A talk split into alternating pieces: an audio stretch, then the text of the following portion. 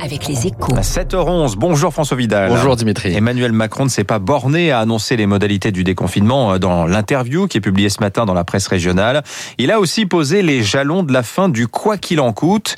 C'est le volet de, de son intervention finalement le, le, moins commenté, en dépit évidemment de son importance pour l'avenir de notre économie, François. Oui, après plus d'un an de vie en apesanteur, euh, il est essentiel pour de nombreux actifs, hein, qu'ils soient chefs d'entreprise ou salariés, de savoir dans quelles conditions va se passer leur retour sur Terre.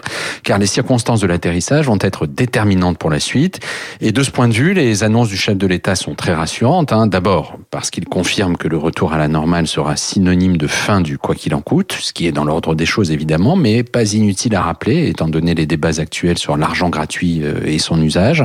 Ensuite, parce qu'il indique que la fermeture du robinet des aides se fera très progressivement. Ça répond à une demande du patronat, François, hein, qui redoutait une sortie euh, trop rapide et ne tenant pas compte hein, des situations individuelles. Hein. Oui, il n'y aura pas de coup de frein brutal des mécanismes de soutien. Les règles du chômage partiel resteront inchangées en mai et en juin, et le soutien du fonds de solidarité ne commencera à diminuer, à diminuer qu'en juin, et encore au prorata de la reprise d'activité.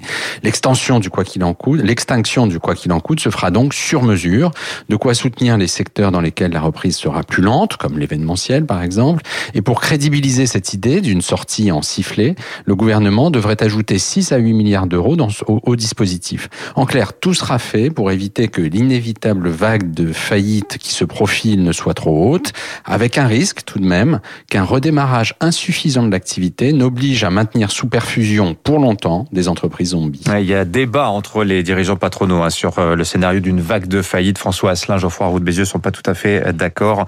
Un projet de loi de finances rectificative d'ailleurs est aussi à l'étude, euh, on dit, pour le mois de juillet. Merci François Vidal des Échos. Dans un instant, l'invité de l'économie ce matin, Sophie Boissard, la directrice générale du groupe Corian.